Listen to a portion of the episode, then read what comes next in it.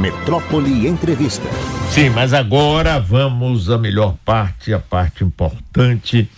Recebendo, já entrevistei ela por Zoom, agora a primeira vez, pessoalmente, Heloísa Brito, delegada-geral da Polícia Civil, primeira mulher delegada-geral da Polícia, única a ocupar o cargo é o cargo mais alto da corporação, formado em Direito pela Católica, especialista internacional em segurança pública pela Universidade Italiana Studi de Padova e especialista em gestão estratégica em segurança pública pela UNEB.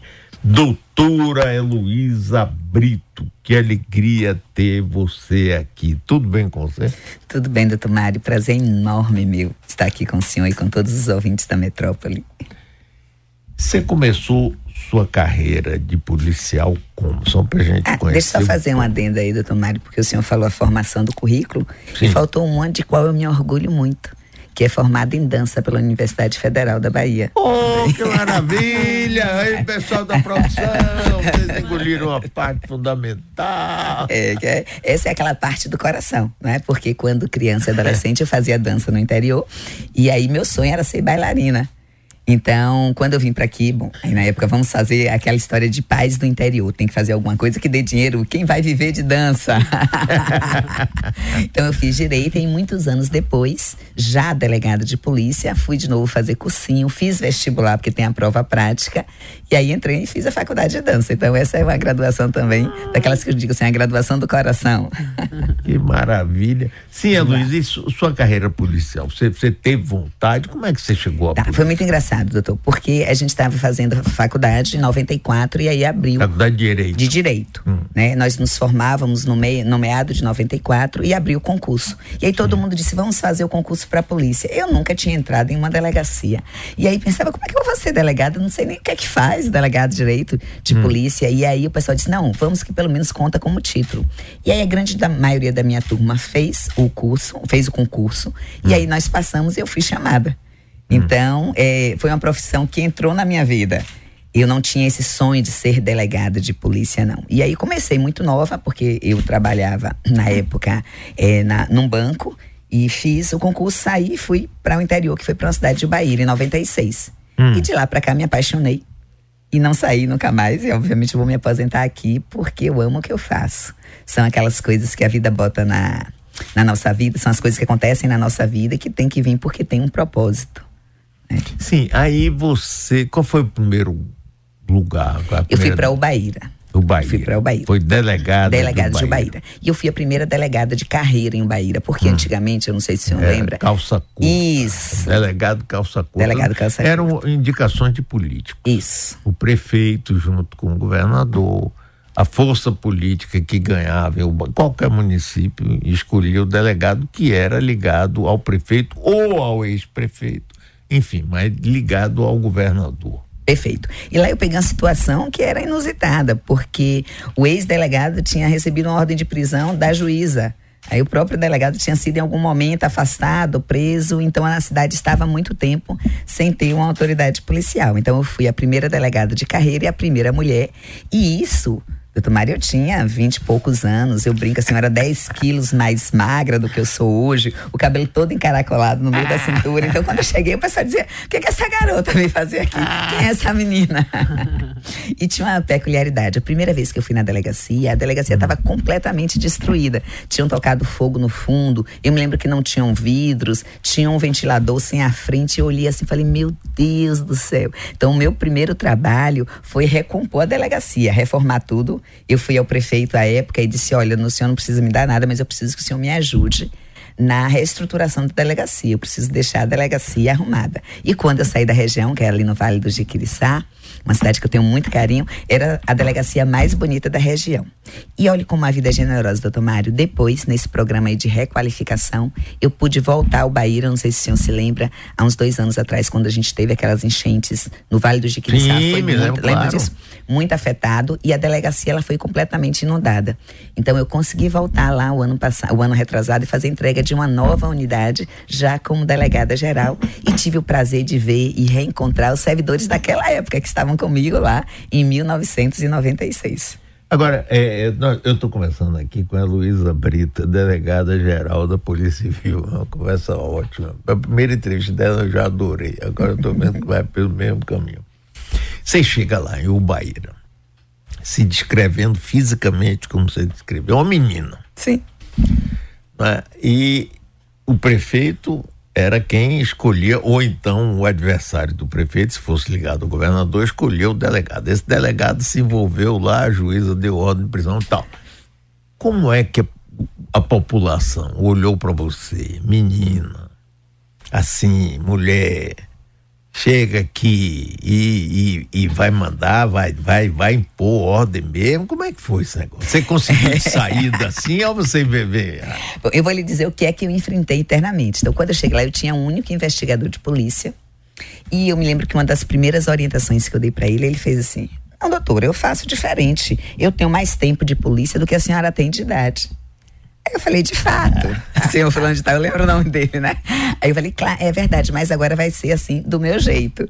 Então, isso começou internamente, doutor Mário. E óbvio que as pessoas olhavam com uma certa falta de credibilidade. Tipo, olha, é o outro não deu jeito, primeiro por ser mulher, numa profissão que as pessoas sempre claro. associam com masculino, com a Ainda força. mais jovem. Né? Ainda mais jovem.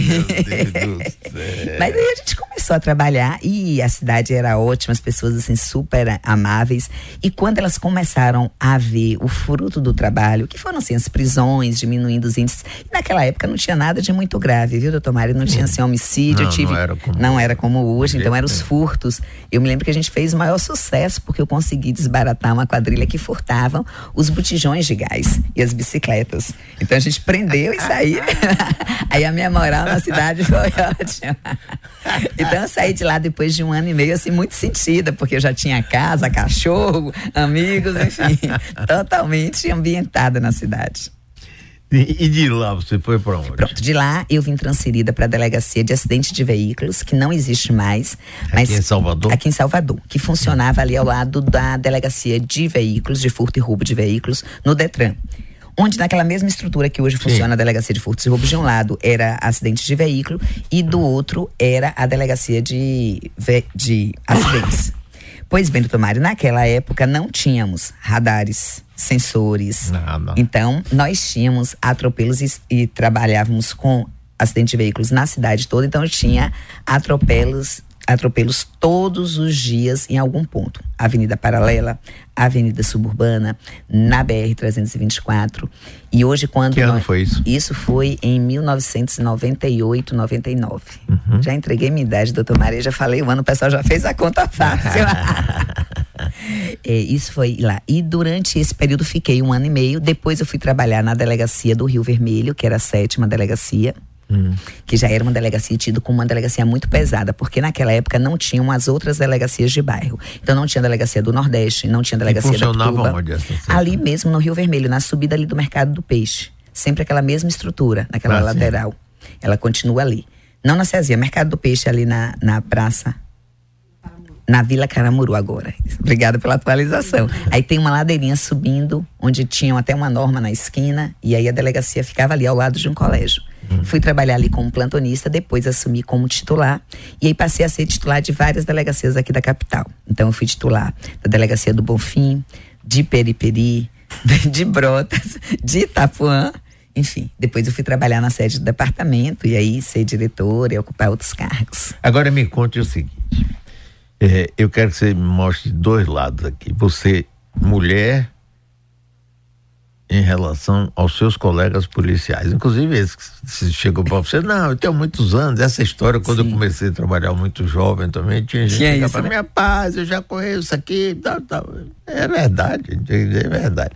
Sim, eu quero em relação aos policiais seus colegas. E em relação ao público, o fato de você ser mulher? É, ao público, eu percebia logo uma certa descrença quando chegava. Isso aconteceu também aqui na sétima, no Rio Vermelho. Era assim: minha filha, eu quero falar com o delegado. E eu dizia: pois não, posso lhe ajudar? É não, minha filha, você não serve, não. Você não serve, não, eu quero com o delegado. Aí fala: mas sou eu, você? Aí eu olhar assim, era de você. Porque tinha aquele estereótipo, preconceito que as pessoas. Claro. Né, era o homem, ou se fosse uma mulher, ela tinha que ter uma outra aparência. É. Não podia ser uma mulher assim, magrinha, enfim, e ainda sorrindo O que era pior, eu, eu acabava com tudo porque eu sorria. Então, a ideia do delegado sisudo, é, daquele sisudo, carrancudo, é. né? Daquele que já vai brigar, eu desconstruía de primeira e a pessoa ficava esperando para ver. E internamente, doutor Mário, o que é que eu sinto? É, sentia, agora não sinto mais, obviamente, até em razão dessa construção profissional. É, mas tinha, assim, uma. É, eu dizia assim: nós somos testados e retestados. Então, nós mulheres, nessas, nessas atividades, a gente tem que fazer o dever de casa muito bem feito. A gente não pode estar o luxo de ir para uma reunião sem saber de tudo que vai ser tratado. A gente não pode estar o luxo de não fazer o trabalho com todas as minúcias. E eu brincava e dizia assim: eu visto minha proteção. Era como se eu vestisse uma armadura porque eu fui uma das primeiras delegadas operacionais. Porque antigamente as delegadas ocupavam cargos assim, academia, corregedoria. E eu fui diretora de um departamento de polícia metropolitana, já tinha tido mulher antes de mim. Então, mas a maioria dos meus colegas, todos homens, diretores de departamento. E aí eu ganhei, foi nessa época que eu ganhei a fama de briguenta, né? Porque não podia deixar passar nada. Então, ah, vai fazer, e na época era o Depon, e eu dizia, não, mas eu não fui consultada, não vai ser assim, não. Não, mas já foi a decisão. E aí eu ia falar com quem de direito para desconstruir aquilo. Então, de fato, sim, a gente tem que marcar o espaço até eles entenderem e conseguirem enxergar no mesmo nível. Porque apesar de serem colegas, as pessoas pensam, não, acertava aqui tudo entre os homens e depois a gente fala com a Heloísa. O problema é que quando ia falar com a Heloísa, a Heloísa não ia aceitar.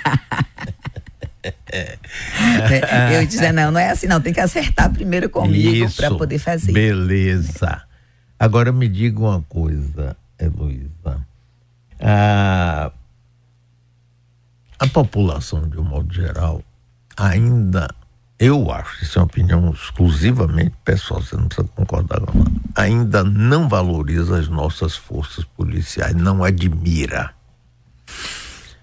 Gente, a população, de um modo geral, adora apontar erros. Todo mundo erra.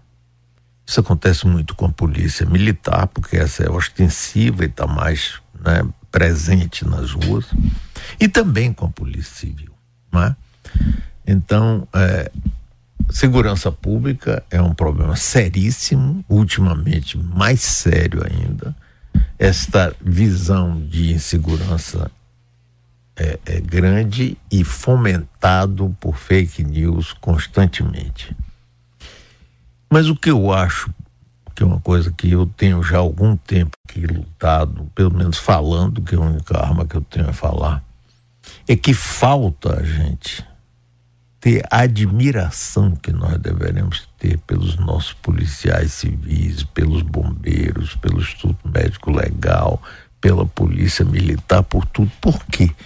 Porque vocês é que defendem a nossa vida, arriscando a vida de vocês. Erro todo mundo comete, tem uns mais, outros menos, etc.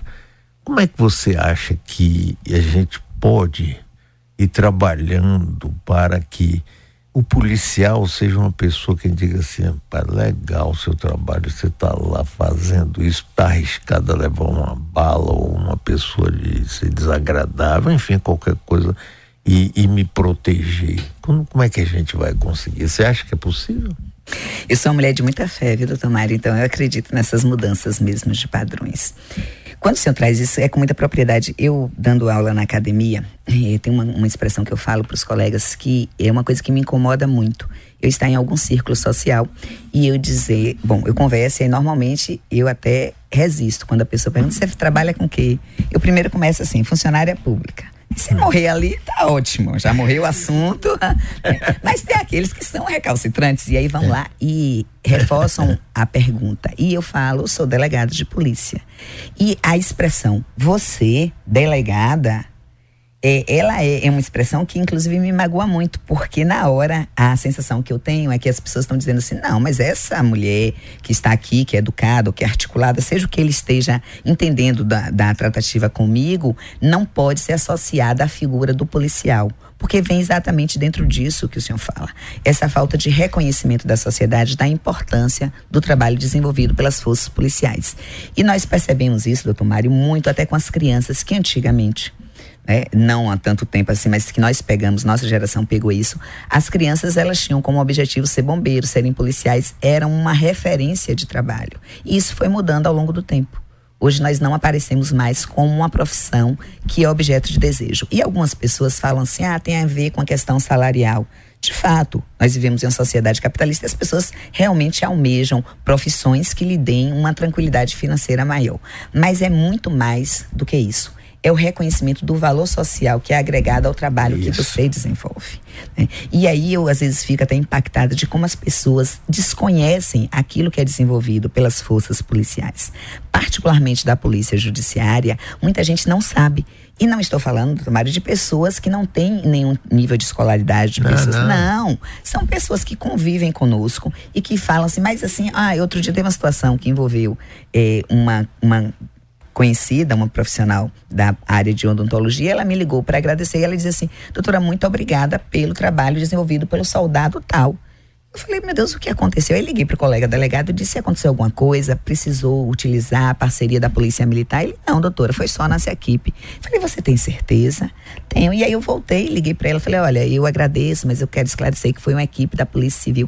Ela não sabia, e até perguntei assim, o policial estava usando, porque assim, normalmente se associa a farda do policial Sim. militar, mas não, ela realmente não sabia distinguir o que é Polícia Civil, o que é Polícia Militar. Se não sabe distinguir na identificação visual, imagine o senhor entender a complexidade que é desenvolvido. Então, por exemplo, a Polícia Civil, no ano passado, nós instauramos mais de 63 mil inquéritos policiais. Foram a representação de mais de 5 mil medidas protetivas. É um número que é um trabalho de formiguinha, de investigação, que tem uma repercussão efetiva na sociedade, porque hoje, doutor Mário, o que nós observamos é assim, é da grande maioria dos autos de prisão em flagrante, né? Uma média tem uma liberação muito alta, principalmente aqui na Bahia pelo menos alta, ao meu ver, enquanto Sim, força policial, claro. sem entrar nos detalhes da decisão judicial. Então, o que faz com que o indivíduo realmente fique preso ou se mantenha preso e não seja beneficiado aí com as, os as requisitos legais é o trabalho de investigação daquilo que nós conseguimos levantar e colocar nos autos para que possa subsidiar a decisão do Ministério Público e do Judiciário. É um trabalho que é lento, não pode ser rápido, porque ele envolve várias nuances que são testemunhas, que são a colheita de provas periciais. Bom, enfim, mas é esse trabalho que vai dar ao juiz a segurança de dizer não, esse indivíduo ele realmente precisa ficar preso, ele precisa ficar fora do contato da sociedade. E essas pessoas não têm a mínima ideia de que é feito. Porque as pessoas pensam assim, prendeu, pronto, acabou. E é muito mais para além disso como o monitoramento que a gente faz dos indivíduos que estão presos e que a gente sabe que dentro do presídio eles continuam ainda orquestrando alguma organização criminosa e nós daqui de fora robustecendo provas para poder subsidiar e dizer ao juiz, olha, ele não pode ser liberado, então ele precisa ser removido para um presídio de segurança máxima. Então, eu penso que a divulgação deste trabalho da polícia e aí entra obviamente o trabalho da mídia, dos influenciadores no sentido de esclarecer nós, obviamente, não somos melhores do que nenhuma outra profissão, mas esclarecer a complexidade e a importância desse trabalho, acho que vai fazer esse sentimento mesmo de reconhecimento e de autoestima, que é o que a gente tem buscado trazer para os nossos policiais também, dizendo: olha, vocês são importantes, o trabalho que vocês fazem é valoroso, isso faz a diferença na vida das pessoas.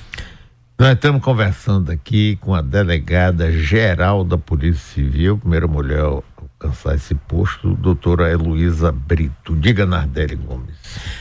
Bom dia, doutora Heloísa. Em primeiro lugar, dizer que eu me sinto muito orgulhosa de ter a senhora representando as mulheres num posto que lhe cabe. É, e, e, é mesmo de desconstruir a imagem, né? Porque a gente está vendo uma mulher que sorri, uma mulher que é, que, é, que é comunicativa, que fala e que está no posto mais alto da, da Polícia Civil no Estado. E aí eu queria falar sobre as delegacias é, especiais de atendimento à mulher, né?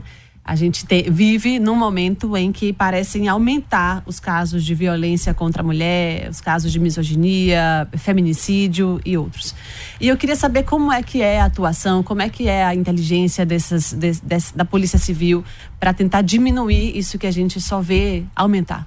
É, Renadele, esse inclusive é uma problemática nacional, uhum. que está muito muito além só das atuações das polícias civis. Então, nós temos 15 delegacias, é como alternativa para poder levar esse serviço diferenciado, porque nós detectamos também que é importante que a mulher tenha um espaço reservado, porque ela se sente às vezes constrangida de fazer uma denúncia dessa em uma delegacia normal.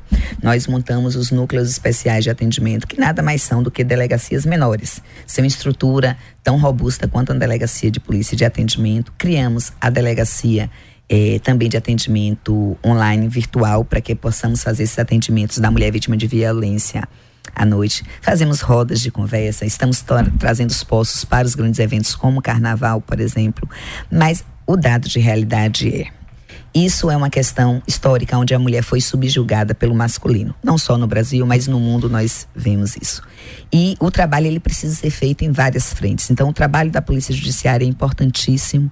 Entretanto, a gente precisa ter o acolhimento do Estado, porque se essa mulher, ela não tiver apoio, ela não consegue sair de casa por uma questão simples, é famélico. Ela tem os filhos para sustentar, ela não tem quem apoie. Muitas vezes a família é contrária a essa separação ela é vítima de vários tipos de violência e isso é uma coisa que me preocupa muito, Nardelli, porque elas normalmente nos procuram, doutor Mário, na violência física. Porque fica marcado e aí a própria cobra Mas tem dela. Muitas outras Muitas outras. Né? Então aí tem a violência psicológica que destrói emocionalmente a autoestima das nossas mulheres. Ah. A violência moral, aonde ela é vítima de difamação, de injúria pelo próprio companheiro. A violência sexual, onde ela é obrigada a fazer sexo de, um, de uma forma ou numa posição que ela não se sente confortável, a violência que faz obstaculizando os objetos de trabalho, que a mulher é impedida de trabalhar. E aí a gente, às vezes, quando vai para a violência física, todas essas violências elas já aconteceram, ou, ou a grande maioria dela nessa esteira.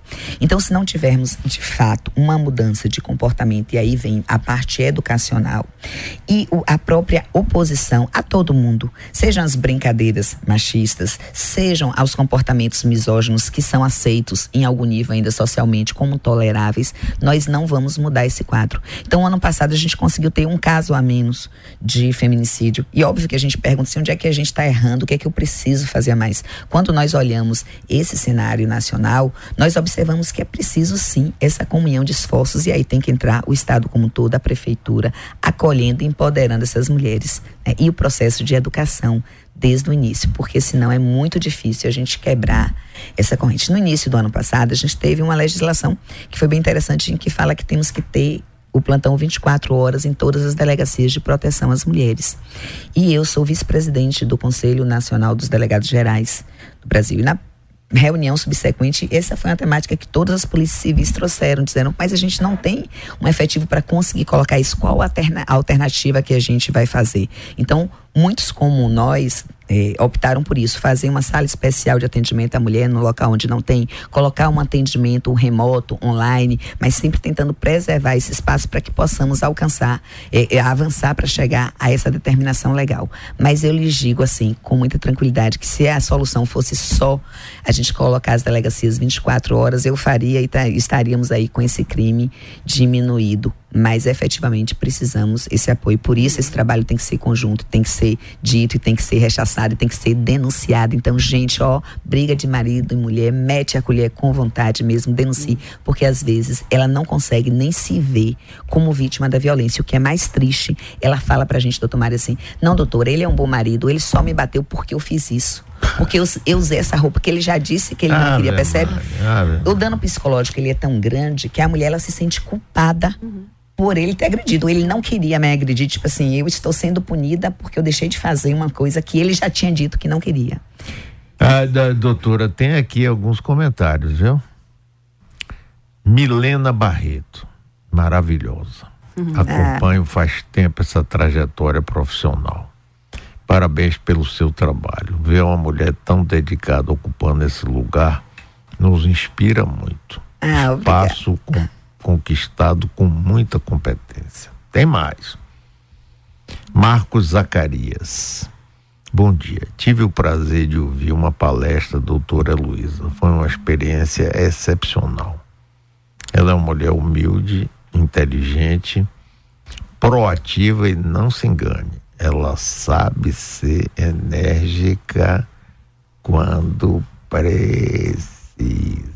E um outro aqui com todo respeito, Edilson, vim para o YouTube para ver esta autarquia. Parabéns, doutora. Obrigada, obrigada, é... gente. Edilson, obrigada, Marcos. Milena. Heloísa, você comentou sobre as delegacias de atendimento à mulher.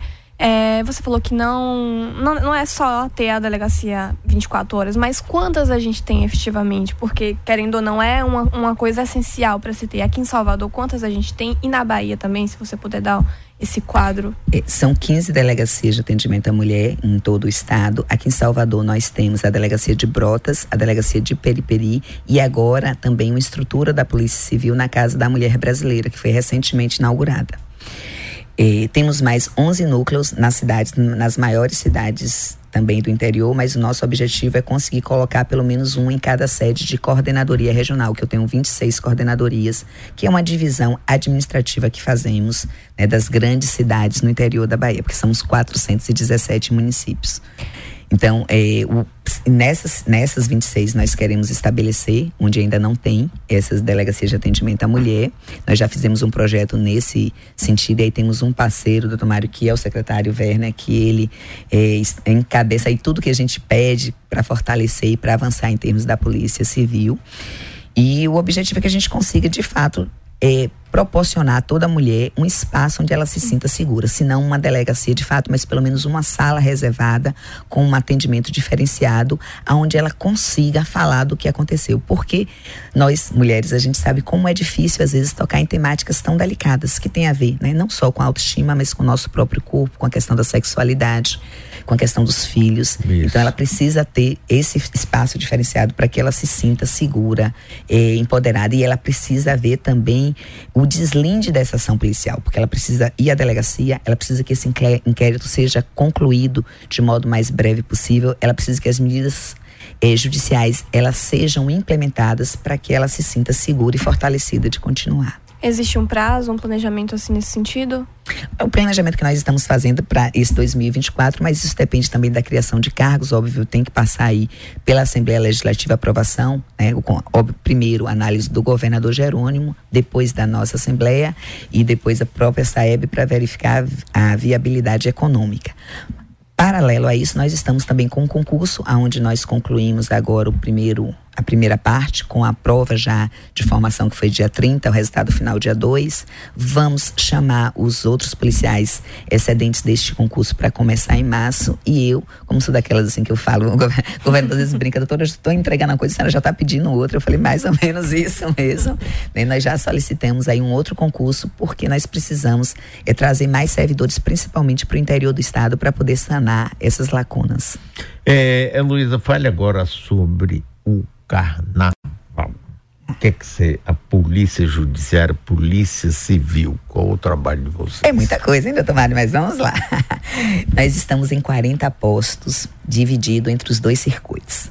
São 26 no circuito Barrondina e 14 no circuito Centro. Então nós temos os postos que eu vou chamar de postos tradicionais, que são os postos policiais para registro de ocorrência. Nós temos as centrais de flagrantes para lavrar os procedimentos também nos dois circuitos. Esse ano nós repetimos um serviço que implementamos o ano passado, que é o posto Servir, o posto de atendimento a qualquer vítima de intolerância ou racismo. Então ele é um posto diferenciado, com a plotagem, inclusive, está linda esse ano, com a deusa do ébano, cor de rosa, que a gente chama a atenção, com uma equipe capacitada especificamente para isso. E aí, de modo inédito, nós tivemos o ano passado, do Tomar, a primeira vez um flagrante de racismo que foi feito no circuito, porque a gente sabe que no carnaval as pessoas elas estão de passagem normalmente, elas estão ou seguindo um trio, ou seguindo um bloco, então nós precisamos agir com muita rapidez para conseguir fazer, identificar quem foi o autor, as possíveis testemunhas e fazer a lavratura do procedimento postos de atendimento à mulher vítima de violência também nos dois circuitos e um posto que é a novidade que é o posto Cuidar, onde no Teatro Castro Alves nós vamos colocar ali no estacionamento do teatro um posto específico para cuidar das nossas crianças e trabalhar contra a exploração do trabalho infanto-juvenil. Uhum. Aliado a isso, nós vamos colocar lá também uma equipe de, da Delegacia de Pessoas Desaparecidas, porque nós detectamos que nesse período os casos de desaparecimento aumentam por motivos diversos. Sim, inclusive Alguns pela vontade do É própria do indivíduo, que às vezes aparece dia de Tem gente que desaparece tem, na tem. quinta e só aparece na, Doutor Mário, quarta Eu já falo assim, que é a tônica. Todo ano eu recebo ligação de alguém conhecido, normalmente na terça-feira de madrugada ou na quarta de manhã, dizendo, doutora, ele ou ela nunca fez isso, nunca desapareceu, e o celular não atende. E eu tento acalmar os corações, mas lógico eu faço o exercício da empatia, me coloco no lugar do outro e a pessoa tem certeza ferrenha de que houve aconteceu alguma coisa. E eu faço aquelas orientações, foi utilizado o cartão de crédito, consegue ver qual foi a última vez, vamos tentar detectar, para ir tentando mapear os passos. E inegavelmente sempre na quarta-feira, no final da tarde, aparece. Mas tirando esses que são os desaparecimentos por vontade própria, nós temos os desaparecidos também em geral, e aí são as pessoas que às vezes são acometidas né, de algum tipo de doença, de, enfim, e que nesse momento de maior circulação de pessoas se perde, enfim. Então, nós estaremos com essa equipe também, é uma inovação esse ano, posto cuidar. Mas, para além disso, doutor Mário, a gente vem aí com os nossos policiais descaracterizados, num, fazendo a monitoração, um monitoramento em tempo real das ocorrências. Então, nós vamos fazer a georreferência. Temos é, mais de 200 policiais divididos em seis microcircuitos e eles trabalham descaracterizados como foliões, com equipes também operacionais e temos os observadores. O que são isso? Policiais colocados em 14 postos entre camarotes, e aí eu quero agradecer aqui a parceria dos proprietários dos camarotes que nos cederam esse espaço, espaços públicos, aonde eles conseguem ter uma visão privilegiada. A partir daí, eles acionam as equipes que estão em campo para que possam chegar aí de, muito, de modo rápido naqueles indivíduos que estão cometendo delitos. Para além disso, nós temos duas equipes também, com 12 policiais cada, que vão trabalhar o tempo todo no carnaval na recuperação de celulares. Porque nós detectamos, doutor Mário, primeiro, que é o objeto né, mais furtado e roubado. Segundo, que esses indivíduos que vão cometer esses delitos, normalmente eles não furtam, roubam um único celular. Eles fazem em cadeia. Então, é, roubam vários? Vá, roubam vários, roubam vários. O ano passado nós fizemos a prisão de indivíduo só ele com mais de 10 celulares. Agora também, depois das Mas festas. É para vender depois? Para vender, para uhum. vender. Nós prendemos, prendemos um que só do show da Timbalada ele tinha roubado cinco, que detectamos cinco do show da Timbalada. A gente prendeu ele com oito. Então, cinco eram do show de Timbalada. Então, eles fazem, é assim, já não, não é um só, são vários. Então, as nossas equipes vão monitorar, entrar em contato com as vítimas para utilizar o que tem de tecnologia no sentido de tentar rastrear esse aparelho e fazer a prisão ainda quando os aparelhos estejam durante o circuito. A gente tem certeza que a gente fez isso já o ano passado, esse ano nós aumentamos equipe, as equipes, que isso vai dar um bom retorno. Porque o nosso objetivo é exatamente fazer essa festa mais tranquila. Para além disso, doutor Mário, nós estamos com todas as nossas equipes, nós montamos o que a gente chama de um Fusion Center, que são representantes de todos os departamentos monitorando o que está rodando em termos de investigação policial, porque a, às vezes nós detectamos movimentos também de indivíduos que querem marcar alguma situação de revanche ou de briga no circuito do carnaval. Isso faz com que nós possamos agir de modo preventivo e aí junto também com a polícia militar, evitando que determinadas situações aconteçam. Então eu brinco assim, tem um trabalho que é visível, que são os nossos postos, e tem um trabalho invisível, que também faz muito resultado para que a gente tenha mais tranquilidade no circuito. Então nós estamos monitorando tudo o que está passando, porque qualquer sinal de alerta, qualquer situação para evitar que aconteça né, algum crime mais grave durante os festejos. Pessoal aqui está encantado com você, viu? Ritane Cardoso diz maravilhosa. Ah, obrigada. Além de profissional competente, defensora da nossa segurança atuante, tive o prazer de fazer um ensaio fotográfico feminino dela, onde ela mostra que não perde a feminilidade. Melquisedeque, delegada muito habilidosa, parabéns. Então, doutora Obrigada. Heloísa Brito muito obrigado por você estar aqui, muito obrigado por você, pelo seu trabalho. Ah, eu que agradeço, doutor Mário. Realmente para mim é um prazer enorme. Todo sucesso nesse carnaval e sempre e conte comigo e com a gente aqui para divulgar.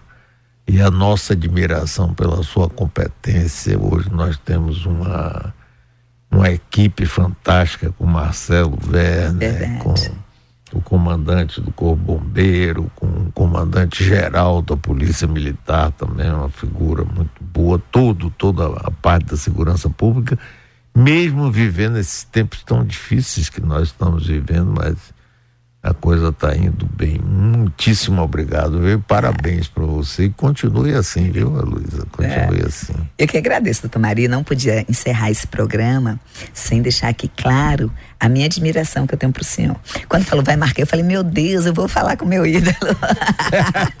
Pessoalmente, porque, doutor Mário, assim, eu falei, não sei se eu vou conseguir nessa encarnação, mas se eu conseguir chegar perto do seu conhecimento, da sua sabedoria, do seu equilíbrio, gente, já vai ter valido toda essa encarnação. Se não for nessa, fica aí a, a solicitação para as próximas, nas próximas encarnações.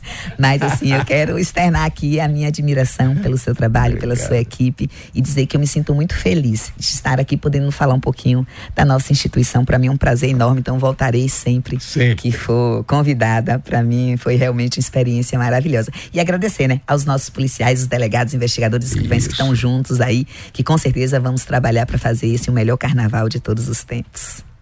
Muito Obrigada. bem, intervalo comercial depois desse papo fantástico com essa grande criatura, doutora Luísa.